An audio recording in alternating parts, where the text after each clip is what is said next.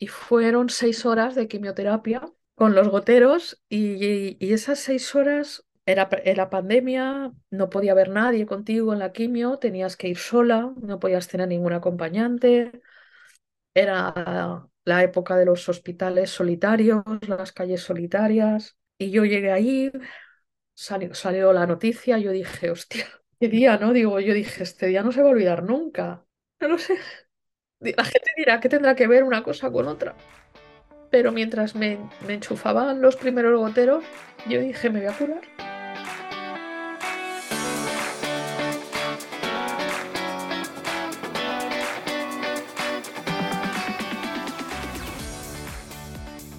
Bienvenida al podcast de de Fertilidad. He creado este programa para que tú y yo podamos escuchar diferentes historias contadas en primera persona sobre las diferentes formas de crear una familia. No hablamos suficiente sobre los retos de la fertilidad. Damos por hecho que cuando estemos listas para tener hijos será fácil, pero no siempre es así. El camino puede ser largo, caro, confuso y lleno de dudas, desilusiones y dolor. Este podcast va de pérdidas gestacionales, de infertilidad, de pruebas y tratamientos de reproducción asistida, de donación de óvulos y esperma, de acogida y adopción, de crianza monoparental, de fertilidad LGBT, de la decisión de vivir sin hijos, de los costes económicos, del estrés que genera o del impacto que llega a tener en la felicidad, el bienestar o las relaciones. En definitiva, este podcast va de las formas menos tradicionales de formar una familia y cubre todas las experiencias sin filtros ni prejuicios. Los finales felices, las situaciones tristes que aplastan el alma y los que aún están en el limbo. Yo soy Isa, tu anfitriona, y espero ayudarte con este programa a descubrir que no eres la única y que no estás sola. Encuéntrame en Instagram con la cuenta F de Fertilidad. Escucha el podcast F de Fertilidad en tu app de podcasting favorita y suscríbete para no perderte nada.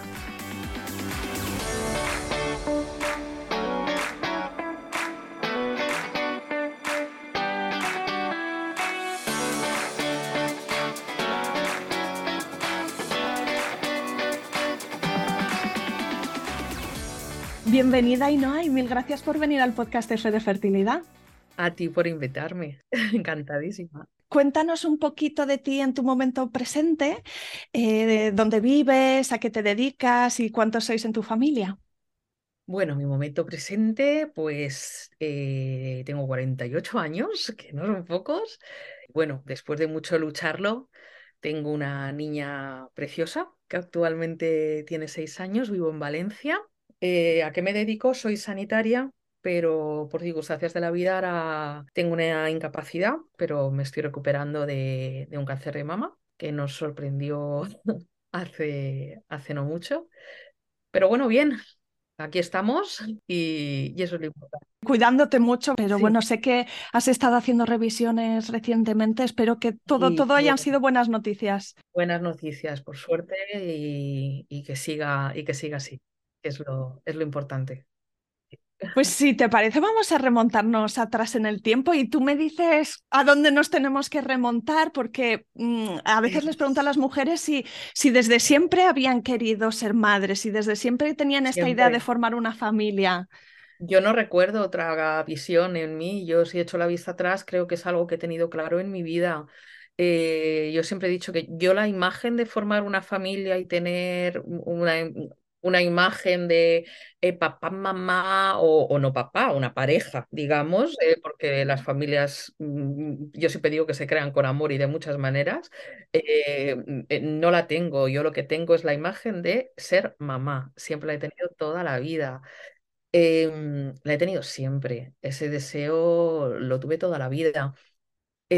simplemente pues yo mm, lo dejé con mi última pareja, digamos, de hace de, muchos años, y me vi con 38 años y dije, ostras, eh, que esto se me pasa y que tenemos algo llamado relojito, tenemos algo que se llama reserva ovárica que nunca nos han contado y cosas como calidad ovocitaria que nunca nos han contado y algo llamado infertilidad que no nos han contado y cosas que, que... Y de repente me vi metida en un sueño que se me podía escapar. Y, y Ainhoa, si te parece bien que te pregunte, ¿en esa relación que habías tenido el tema de tener hijos había estado sobre la mesa en algún momento o fue Pues después? yo siempre digo que todo pasa por algo y es una frase que siempre me ha recordado mi madre, pero no me preguntes por qué con él mm, nunca, nunca me... No, no sé. Ahora entiendo por qué. No lo sé. Sí, a ver, el deseo estaba, pero mm, no sé, con él no, no, no. De hecho, cuando me separé, dije, ahora, momento. Y dije, y, y lo vi, y dije, es que realmente no necesito a nadie para formar mi familia. Yo sé que puedo ser, ten- que mm, para tener una pareja tengo toda mi vida, pero para ser mamá no.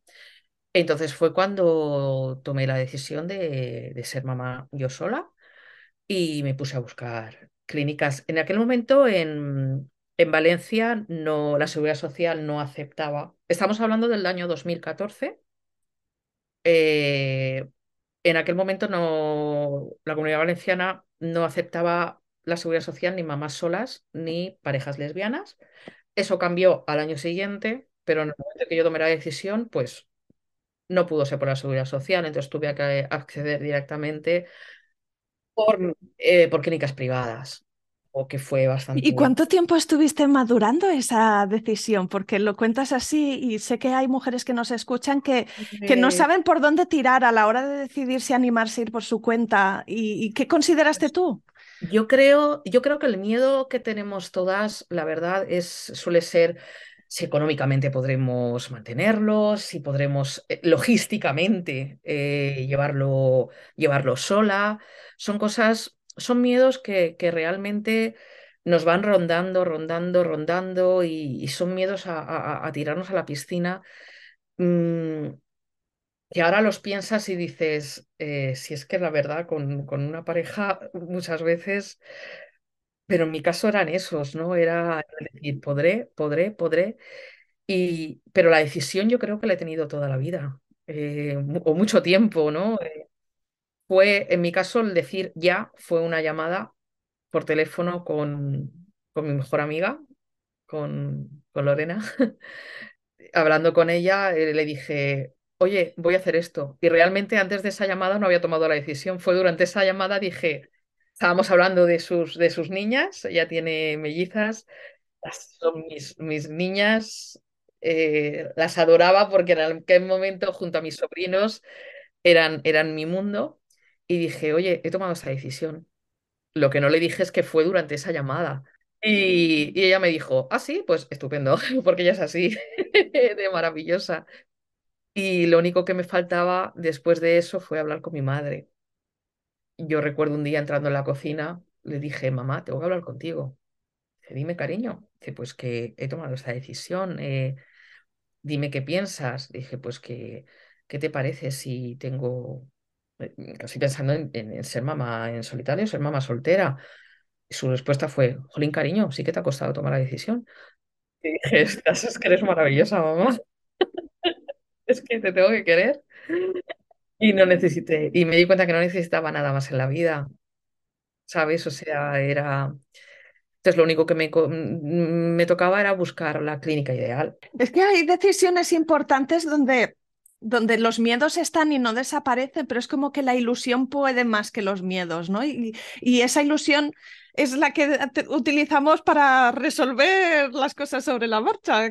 Los miedos muchas veces los, los crean las, las cosas que no conocemos, el desconocimiento muchas veces, porque claro, tú te va- vas a, vas a meterte en cosas que no conoces, no conoces pues una clínica de reproducción asistida, no conoces los tratamientos de reproducción asistida, no conoces dónde te vas a meter. Muchas veces yo, por ejemplo, no sabía nada. Em, pues te crees que a lo mejor las cosas son como, como la tele.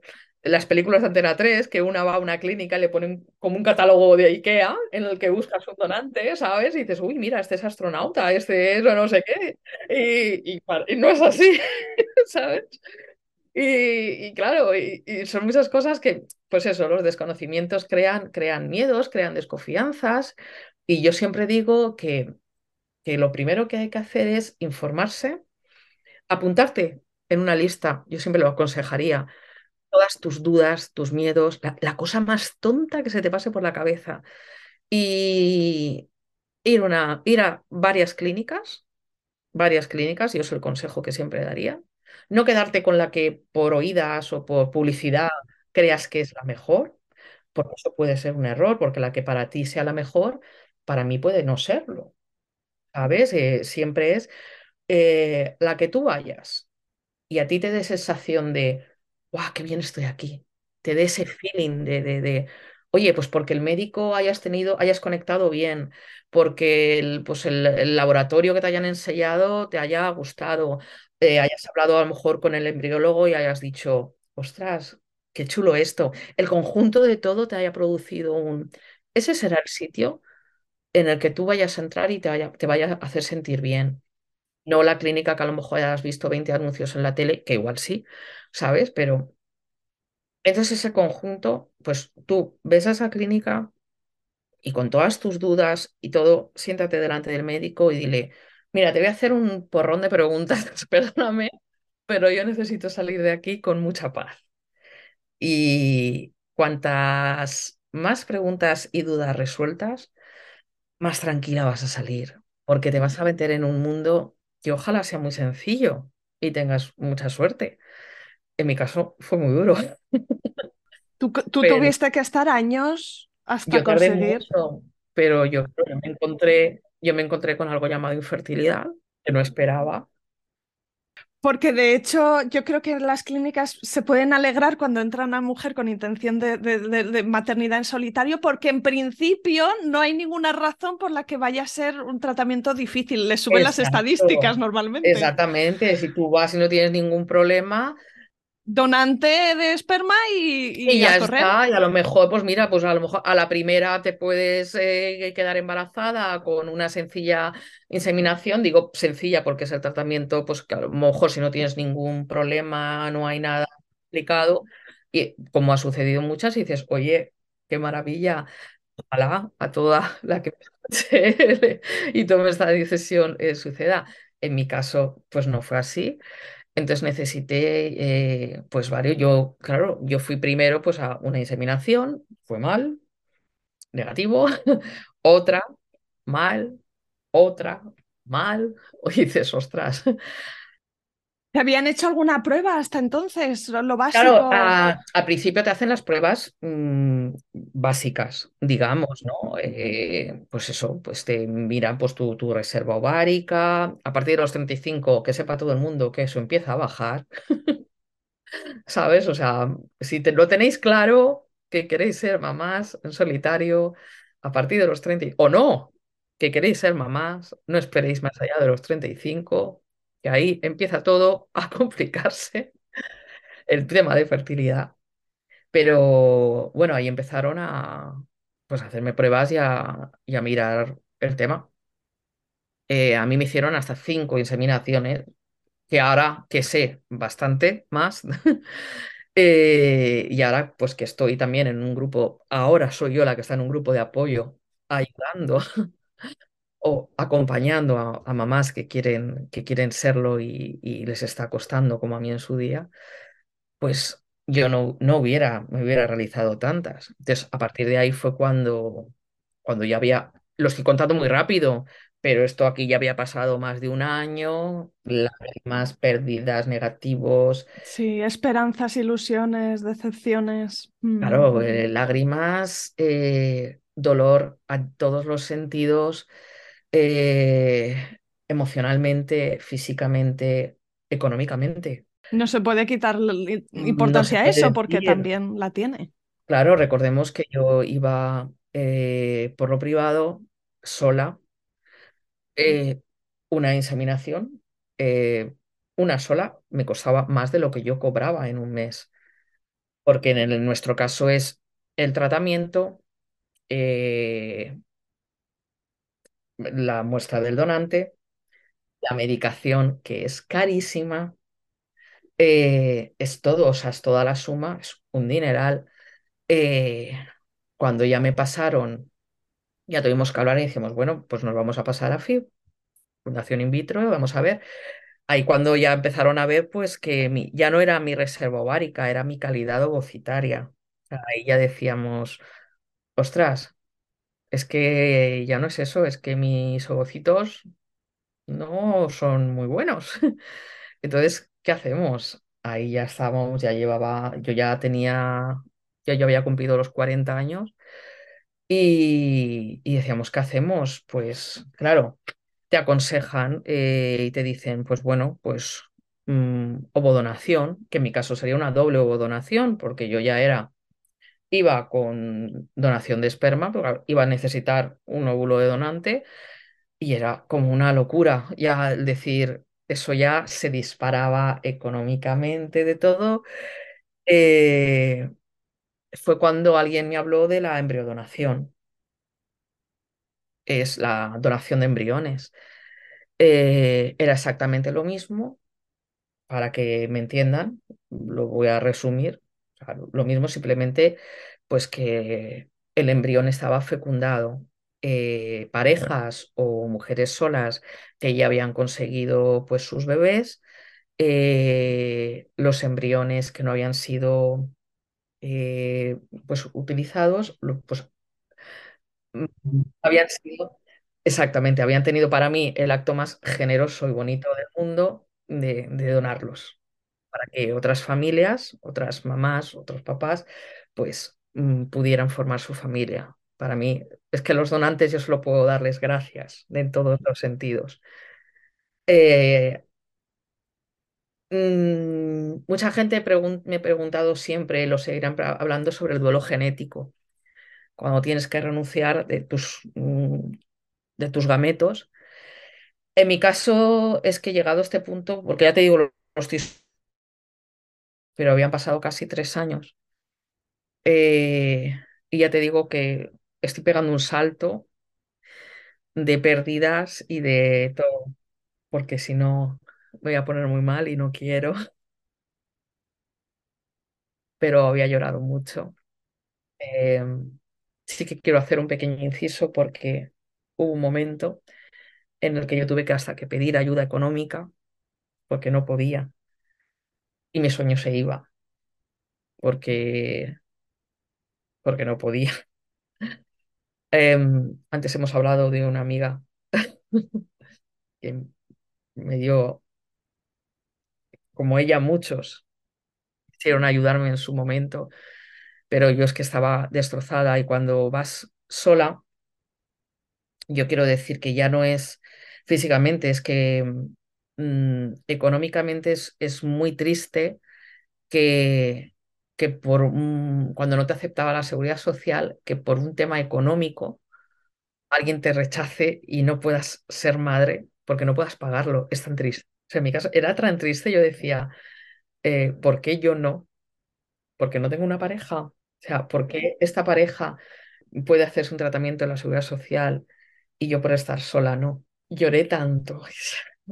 te hacen sentir un abandono, ¿no? Por parte de un sistema que se supone que te tiene que cuidar. Y, y, claro, siendo sanitaria, tu trabajo era cuidar a, a otros. Claro, ese- yo encima lo veía, luego, claro, luego ya por la edad, yo ya había pasado los 40 Mm, y ya, todo entonces, trabas, eh, sí, sí. claro, entonces era como una impotencia y decir, eh, es que, es que no, es que no puedo, y encima, encima eran tratamientos carísimos, llevaba muchísimos, yo ya llevaba eh, seis tratamientos ya, en lo que te estoy hablando, yo ya llevaba seis tratamientos, por eso te digo que he pegado un salto, había pasado una pérdida muy gorda. Y llegados a este punto, yo hablé con mi ginecóloga y le dije, por favor, algo pasa. ¿Habías llegado a tener un positivo y luego ese embarazo Sí, no, sí, no sí, llegó a término? Sí, es lo Mm, que, lo es lo que te digo. Y ahí le dije, digo, escucha, mírame, mírame. Ahí fue cuando, bueno, me hicieron unas pruebas, mm, salió, sonó la campana en un puntito, eh, me mandó al hematólogo, me hicieron varias pruebas y bueno, eh, salió un, problema, bueno, de trombofilias.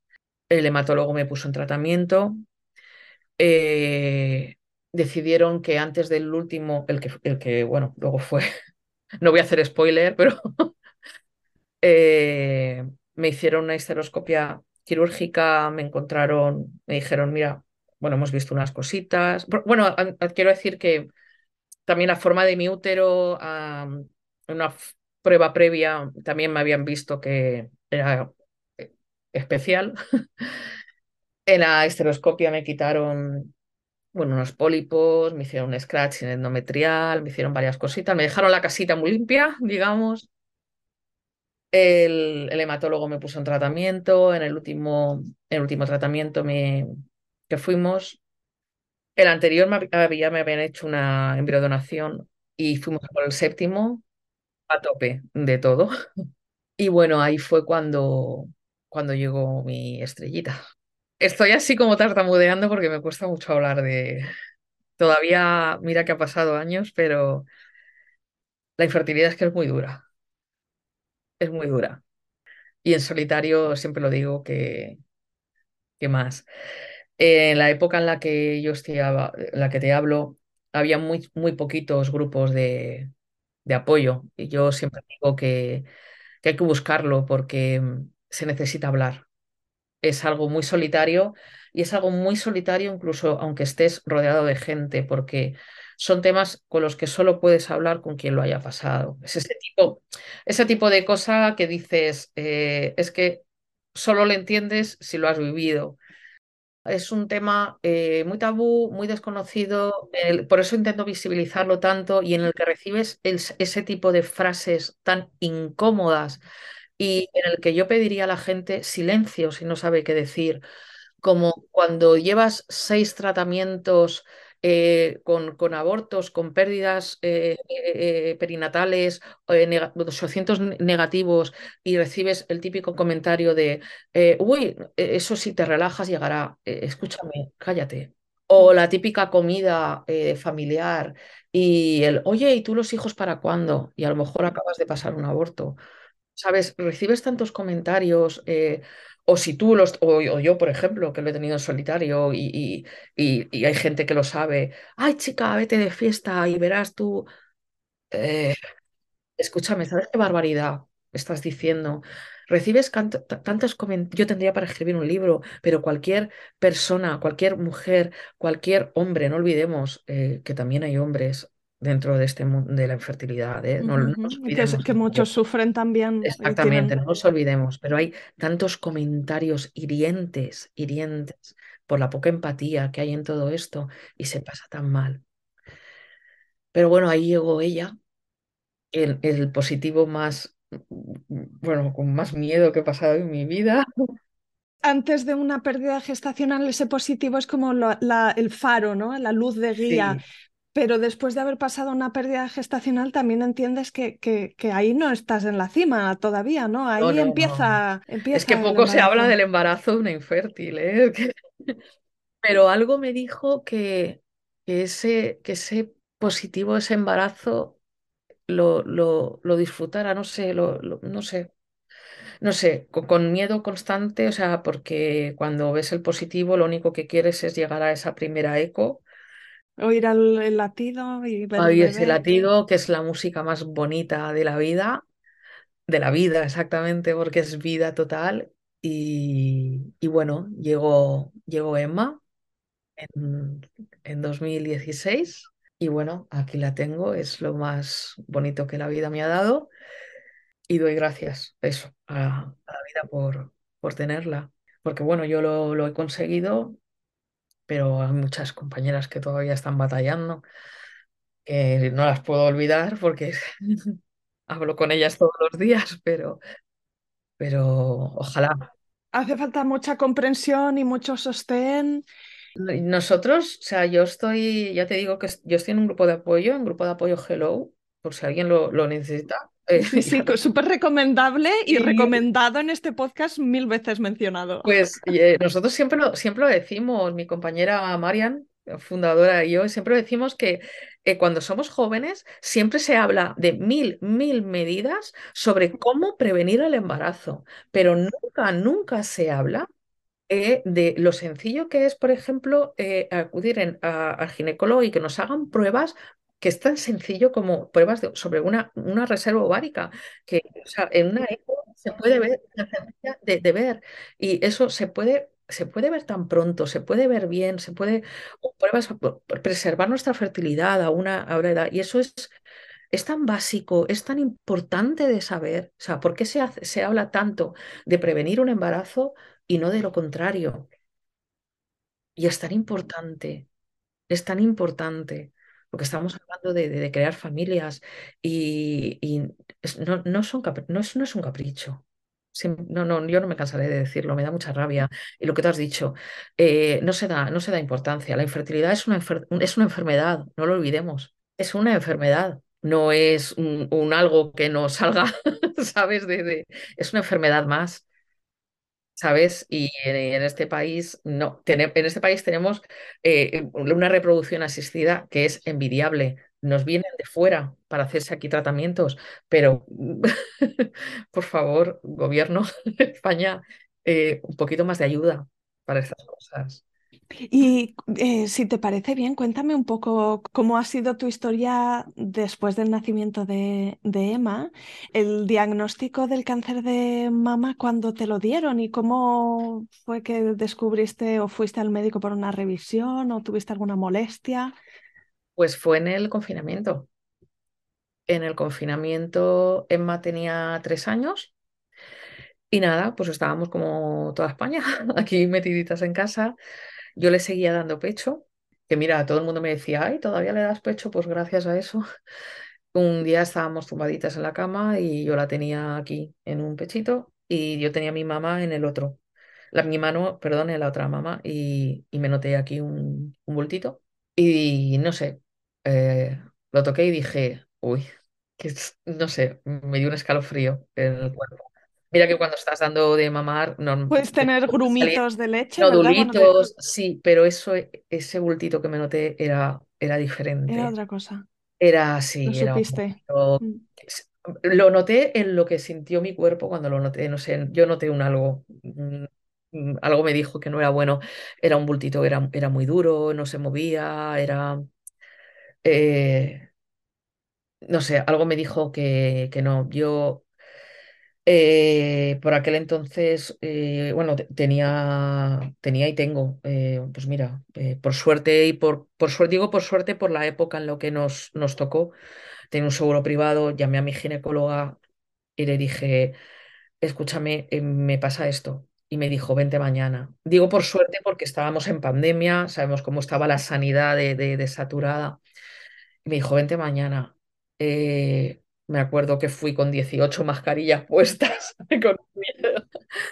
Eh, me hizo con el ecógrafo, con el ecógrafo con el que tantas veces me había mirado mi barriguita, me miró y rápidamente vio que no tenía muy buena pinta.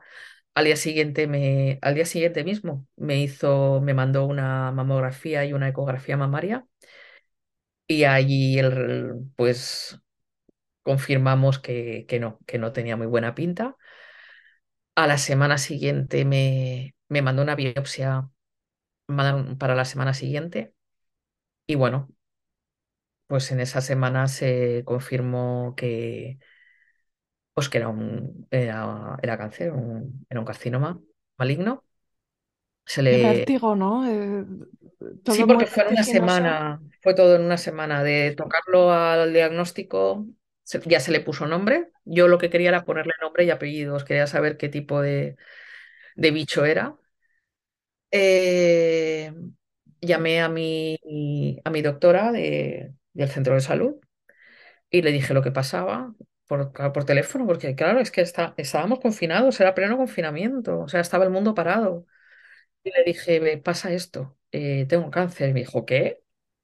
Como diciendo, ¿qué, qué- me estás? ¿de dónde lo has sacado Sí, sí, esto? o sea, ¿qué? Y le dije, pues mira, digo, no he querido, digo, precisamente porque soy sanitaria eh, y sé cómo está esto, digo, lo he llamado a- al privado y tal, digo, digo, pero que, dice, vale, dice, vale, digo, te voy a mandar a, pues a la oncóloga, ahí así que fue a mi, a mi hospital público, que, sí que quiero dejarlo.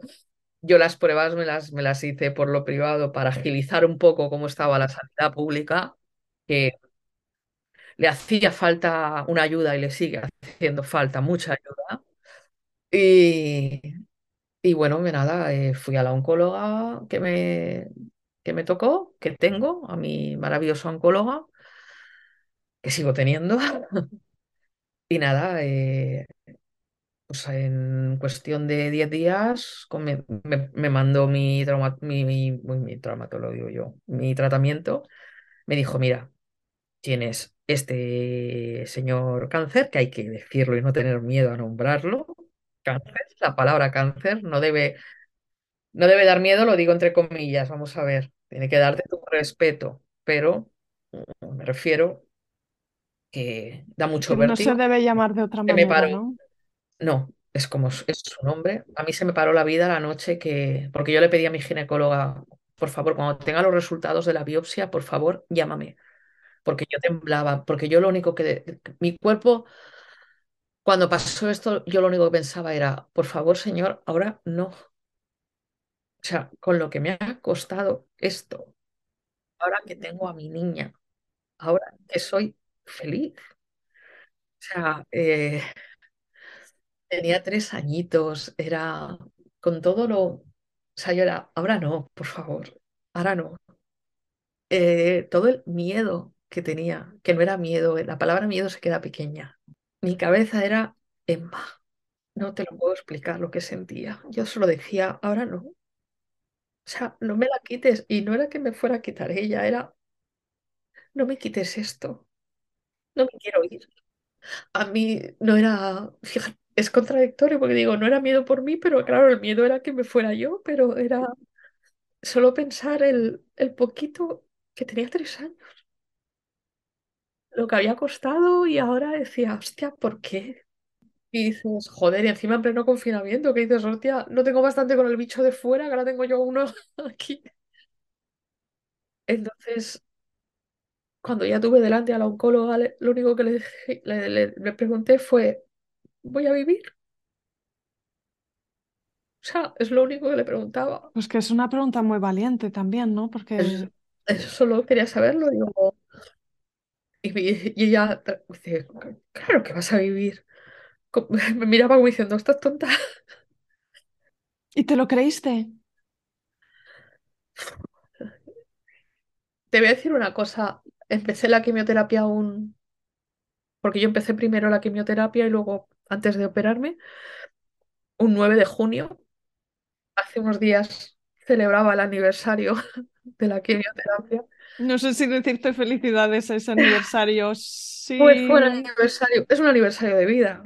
Fue el día que murió Pau Donés. Que tú dirás, ¿Quién? Que no lo... no- Pau Donés, el mismo día. No lo sé, porque la gente dirá, ay, pues Pau Donés, pues no lo sé, pero yo ese, ese día parece que se paró el, el... Sí. Pues yo Hmm. ese día fue mi primera quimio y fueron seis horas de quimioterapia con los goteros y, y esas seis horas era, era pandemia, no podía haber nadie contigo en la quimio, tenías que ir sola, no podías tener ningún acompañante. Era la época de los hospitales solitarios, las calles solitarias. Y yo llegué ahí, salió, salió la noticia, yo dije, hostia, qué día, ¿no? Digo, yo dije, este día no se va a olvidar nunca. Yo dije, me voy a curar. No lo sé. La gente dirá que tendrá que ver una cosa con otra. Pero mientras me, me enchufaban los primeros goteros, yo dije, me voy a curar. Salí- se escuchaban muchas noticias, muchas canciones. Yo nunca me había, yo había escuchado a Pau Donés, pero nunca lo había oído. No sé si me entiendes lo que quiero decir. Y ese día lo oí y lo escuché. Y, y se me juntaron muchas cosas, muchas, muchos sentimientos, se me removió muchas cosas por todas las cosas que se, que se decían y que escuchaba ese día en aquella sala, en esas seis horas, con tanta gente que tenía alrededor y, y dije, me voy a curar. Pasaron seis meses muy duros, la quimioterapia es muy dura. Varios ciclos harías en esos seis meses. Hice, a ver, fueron 12 más 4, 16. Es que lo loco son diferentes, los 12, ya lo llamamos las 12 blancas más 4 rojas, que decíamos. Después de esos, después de, me operaron, mama y axila, después comencé la radioterapia. Y cuando terminó la radioterapia por el tipo de tumor que tengo, soy ER2 positivo, pues comencé un tratamiento que es, es una especie de quimio, que me lo ponían en la quimio, que es, se inyecta subcutáneamente, que eso fueron 18, 18 más, fue muy largo todo. Como estábamos en pandemia, pues claro, hasta que no hubo vacuna, los pacientes oncológicos, pues claro, era recomendable no pisar la calle, claro. Sobre todo la, a ver, la que me fue durísima, primero, bueno, físicamente no lo voy a comentar, mm, anímicamente, sobre todo por la época en la que pasó, claro, no poder salir, no todo, aparte de físicamente lo que es, Que, que vinieron a visitarte, que quizá justo hubiese sido un apoyo imprescindible, ¿no? Tener compañía cuando tú la necesitabas y, estuve aislada. Tenía a mi hija que y tu madre te ayudaría con, con la mi nena. madre. La niña vio cosas que ninguna niña tenía que ver, pero me demostró el pedazo de hija que tengo. ¿Cómo le diste la, la- noticia? ¿En qué momento? Pues en el momento, uno de los momentos más duros, no sé si alguien dirá que es una tontería y alguien me entenderá y empatizará, pero como te he dicho, yo, yo me encontré el bultito del pecho dando de mamar a mi hija. Un momento que era muy nuestro, muy íntimo, y lo primero que yo tuve que hacer es romper ese momento. Entonces yo le expliqué pues que mamá tenía tenía pues un pupa en la tetita y que la teníamos que dejar. Me demostró la madurez que se puede tener con tres años, pero las lágrimas que hubieron aquella noche, que te aseguro que fueron más mías que de ella, eso no me lo, no va a haber terapia en la vida que me lo, que me lo quite. Pero fue así, se lo expliqué de esa manera. A día de hoy todavía me sigue dando besos en la tetita de mamá, que sigue llamando. Em, yo le explicaba que mamá tenía que ir a, que le pusieran una medicina. Esa medicina ponía a mamá un poco flojita, pero era la que, la que le curaba.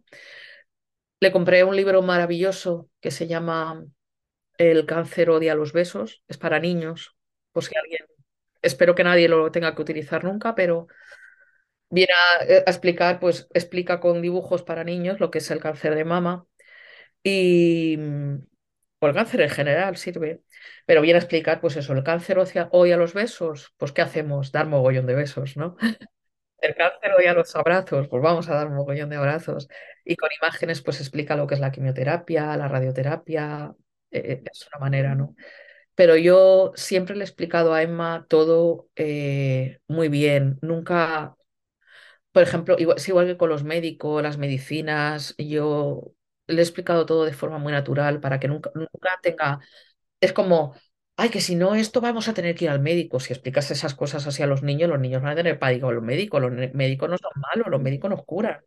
Pues a los niños hay que explicar las cosas con naturalidad, de forma que eh, no vean algo que les dé miedo, sino de manera, de manera positiva. Entonces, yo le explicaba pues que mamá estaba malita, pero iba a un sitio donde me curaban. pero que mamá iba a estar flojita. Yo el día que me, que me rapé la cabeza, lo hice delante de ella. Le expliqué pues que a mamá pues, se le iba a caer el pelo, pero, pero para que no se cayera feo, pues lo íbamos a cortar nosotros. Cuando vio, mm, le dije, ¿tú quieres verlo? Me dijo, sí, mami. Eh, y ella estuvo delante me dijo, mamá, hice, con su vocecita que tenía entonces, claro, ahora no te peinaré, ahora te pondré colonia. A mí me rompió por dentro porque, porque, a ver, fue, yo me rapé la cabeza el día antes de empezar la quimio, yo estaba aterrada, pero yo necesitaba hacerlo con ella porque necesitaba que ella fuera normalizando las, las cosas. Pero yo iba viendo sus reacciones y yo decía, "Uf, es que es increíble. Pero yo estaba aterrada, lo que pasa que yo nunca tuve la oportunidad, yo me tenía que aguantar todo, todo el proceso, todo el tratamiento, yo, yo no podía llorar. Yo cuando a lo mejor mi madre, cuando ya podían salir, se llevaba a Emma, yo me pegaba unas panzadas. a- Claro, estaba atascado y no, no podías ni por la noche llorar cuando estabas en casa. No, porque yo duermo con ella. Sí, sí, no querías que te oyera, que se yo- despertara. a mí me ayudó mucho la, lo tengo que decir también, la Asociación Española contra el Cáncer. Que son Eh, maravillosos, ¿eh? Que son- maravillosos, que todo el mundo sepa que cada euro que se pone en esa hucha o, o si sois socios se utiliza. A mí me asignaron una psicóloga a mí, una psicóloga a mi madre. Eh, me mandaron cremas, me mandaron un, el cojincito. Mira, bueno, tú lo vas a ver tú. Esto es el cojincito famoso corazón, que es cuando te operan de, de la mamá, es el que te alivia y lo tengo aquí. Eh, me ayuda, me ayuda, me siguen ayudando, o sea, lo, me siguen, me siguen ayudando porque, claro, yo, yo sigo en tratamiento, sigo. Entonces, yo era con la psicóloga, la tenía telefónica, claro, telefónicamente, y era cuando me pegaba, pues la hora yo le decía, perdóname, Raquel, digo, perdóname porque me dieron una hora llorando, porque, claro, yo no podía llorar, yo tiré un año aguantando lágrimas. Que ser fuerte por otro a veces es, es una gran motivación, ¿verdad? Porque saca lo mejor de nosotras mismas, pero también llorar hace falta, ¿no? Es como, Es necesario, tienes que sacar, eh, pero intenté dar la vuelta para intentar. De ahí que, por ejemplo, si, si ves mi Instagram, eh, entonces me dio por hacer muchos vídeos y muchas cosas, porque era mi forma de, de, de- de desfogarme, ¿no? De, sacar y y de dar visibilidad también, una visibilidad necesaria también al cáncer de mama, ¿no? Eh, porque necesitaba sacar, sacar todo lo que aquí en casa no podía. Pero, pero también me estaban dando una lección, por otro lado. Yo tenía una niña que, que, bueno, pues yo llegaba de quimioterapia, abría la puerta de casa, ven, mamá, ven. Y yo, ¿dónde voy? Y me cogía de la manita, me traía a la cama y me había abierto la, la camita, la tenía abierta. me- me- yo te, yo te pongo el pijama. Y me ayudaba y ya, y a mí me daba cosa porque yo decía, es que tú no, e- era como que me costaba aceptar que mi hija me estaba ayudando tan chiquitita, porque era como que tenía que ser yo, hasta que me di cuenta de que es que era eso lo que a ella la hacía sentir bien y la hacía sentir eh, como sí y como necesaria y como que, ¿sabes? Pero a mí eso me costó aceptarlo, porque era como iba a decir una palabrota, como, joder, es que, es que tengo, tiene que ser mamá. Y, y no, es que a ella la hacía sentir útil y le hacía sentir bien que ella estaba ayudando a mami. Y, y, y ella, es que fue tan maravillosa, es tan maravillosa, me, me, ha dado tanta lección de vida, eh, que tan pequeña, tan pequeñita. Luego cuando llegó ya eh, septiembre, eh, ahí vino el tema de que empezaba, se abrían los colegios y yo me morí de miedo. Porque claro, yo no tenía, no tenía defensas y yo decía, es que a ver, ¿cómo, qué hago? ¿La mando al cole? Porque en el cole era venir ella a casa, yo en casa estaba protegida, pero en el cole estaba expuesta a lo que fuera, claro. claro, pero en su clase, aunque no tenían que llevar ellos mascarilla porque eran pequeñitos, fueron maravillosos y, y resulta que toda la clase, los papis y todo dijeron mascarilla. Qué bonito, qué bien, ¿verdad? Fueron Esas cosas. geniales, entonces pues fueron todos protegidos y gracias a ellos, que siempre se lo daré, pues fueron con, tres- con cuatro añitos, iban todos con su mascarillita a clase, increíbles, o sea, eh, y bueno, como Para yo contribuir en lo que pudieran, que, en lo que pudieron, yo terminé la quimio después, al, al poquito, eh, y bueno, al- a los meses ya me pude vacunar y poner un pie en la calle y normalizar un poco, aunque bueno. Han quedado muchas secuelas y muchas cositas porque la quimio me ha salvado la vida, la vida, bueno, la quimio, la cirugía, la, pero la quimio, la radio, todo el equipo, pero eh, que notas otro cuerpo. tengo otro cuerpo, soy otra persona, actualmente vivo con morfina, eh, siem- siempre utilizo la misma frase, la quimio no acaba cuando te crece, o sea, el cáncer no acaba cuando te crece el pelo. Los que sobrevivimos al cáncer, pues obviamente tenemos mucha fortuna, pero tenemos detrás una mochila. Hay muchas secuelas, hay mucho, mucho arrastre, nuestro cuerpo no es el mismo y tenemos que aprender a vivir con un nuevo yo. Y gracias a Dios da- damos gracias a la vida. ¿Qué vamos a hacer? No olvidamos a la gente, hemos perdido, yo he perdido mucha gente en el camino que no puedo olvidar.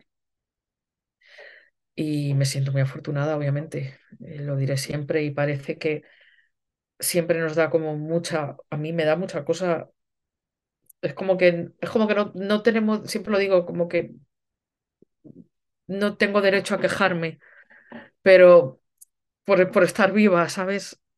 No sé si me, me explico, pero eh, cuando alguien te ve por la calle y dice, ay, qué bien te veo, y tú estás tomando morfina cada 12 horas y 12 pastillas diarias para poder estar de pie, es duro. Tantos comentarios, ¿verdad? Que dices, ay, tío, si tú supieras que Exacto, el si tú supieras que, que obviamente, gracias, vida, lo digo cada vez que abro los ojos por la mañana y miro a mi hija, vaya eso delante mil millones de veces. O sea, soy muy afortunada, muy afortunada. O sea, siempre, siempre, y no cambio lo, lo que tengo, pero no tengo nada que ver con la persona que era hace tres años, claro. Eh, y es, es así, es así. Entonces, eh, mm, el alta te la, o sea, ¿cómo funciona si, El si, alta, pues faltarán muchos años, supongo. A mí, mira, mi padre, mi padre, no lo sé cómo cuánto faltará. Yo ahora tengo revisiones cada poquitos meses. o sea, Eh, debía ser un bicho malísimo, ¿no? El que te, el que da- el carcinoma que bueno, el que yo tenía, tenía, eh, yo por ejemplo, yo soy ER2 positivo, es un tipo de proteína especial y tal. Cada, ca- el cáncer de mama es es, es muy, es muy diferente, cada cáncer de mama es diferente. sí, Yo hay tengo algunos que son sensibles a las hormonas o productores de Exacto, hormonas. o- otros no, otros tienen pues este tipo de proteína, tal, otros no. El, el cáncer de mama es muy... Y eso son, mm, pues eso son muchos años de... Luego te necesitas una medicación de muchos años. Entonces, pues eso, yo ahora cada, cada pues me, me hago mis, mis revisiones con mi, mi TAC, mi mamografía, mi analítica para comprobar que el bicho esté controlado que siga ahí, quieto parado y que todo vaya bien. La última me la hice hace la semana pasada, no la, la anterior, fue mi última revisión y, bueno, todo seguía bien, que toco madera, que así siga siempre, que es lo que quiero y seguir, que siga todo bien y que, y que esto haya pasado y a seguir bien. Y yo físicamente, pues a intentar, ahora estoy haciendo, ahora, ¿eh? Alucina Eh, rehabilitación, porque todavía no puedo levantar bien el, el brazo por, la operación y estoy haciendo ahora eh, rehabilitación tres días a la semana, que me han llamado ahora. Es que a ver si puedo mejorar un poco físicamente y porque necesito estar mejor físicamente en lo que pueda mejorar. Hay secuelas que han quedado ya, por ejemplo, de la radioterapia pues me quedo afecta- afectado pues un pulmón, eh, tal, cosas que no se pueden de la, pues articularmente, huesos, tal. Hay cositas que la quimio mm, eh, siempre decimos se lleva lo, lo malo, pero afecta también un poquito. Es muy tóxica. Lo, lo que sí, a lo mejor mata, mata el cáncer o limita su pero, crecimiento, pero las células sanas también se ven afectadas. pero bendita sea. O sea, eh, estoy aquí y es gracias a ella y hay muchas personas que no pueden decir lo mismo. Y entonces, pues yo no, no, no, no puedo cambiar lo que estoy aquí hablando contigo. Y ahora, y ahora mismo abriré esa puerta y, y pegaré un abrazo a, a mi niña. Pero, y sobre todo, volvemos un poquito al inicio de, de la conversación, cuando hablábamos de los miedos de ser mamá en solitario. Pues mira, cuando los miedos que tenía yo al principio de, ay, podré mantenerlo, ¿quién me iba a decir a mí todo lo que me iba a pasar? Y aquí estoy. Y estamos, ¿sabes? Eh, ¿quién me iba a decir a mí todo lo que iba a ocurrir y, y se puede, se puede, se puede afrontar con mayor o, o menor, pero sobre todo nunca hay que tener miedo a pedir ayuda, eh, a buscar apoyos, o sea, lo que hablábamos antes de, de, hacer tribus, eh, de buscar eh, familias que siempre vamos a encontrar familias o, o, mujeres en situaciones parecidas, similares, porque siempre vamos a encontrar a alguien que esté, no hablo del tema cáncer, obviamente, pero eh, mujeres a lo mejor que estén a lo mejor buscando un apoyo también y nos encontramos y decimos, ostras, mm, ¿sabes? Entonces, mm, es bueno siempre buscar, pedir ayuda, porque a lo mejor encuentras siempre pues eso, eso que necesitas, no por miedo quedarnos el silencio y que a mí a veces el silencio es lo que me hizo estar muy sola en una etapa de mi vida con muchos miedos. Y cuando empecé a buscar, a moverme y a dar visibilidad y a, y a gritar todo lo que no estaba de acuerdo, pues mira, me hizo encontrar gente como tú que ayuda a dar voz a, a muchas cosas bonitas y necesarias.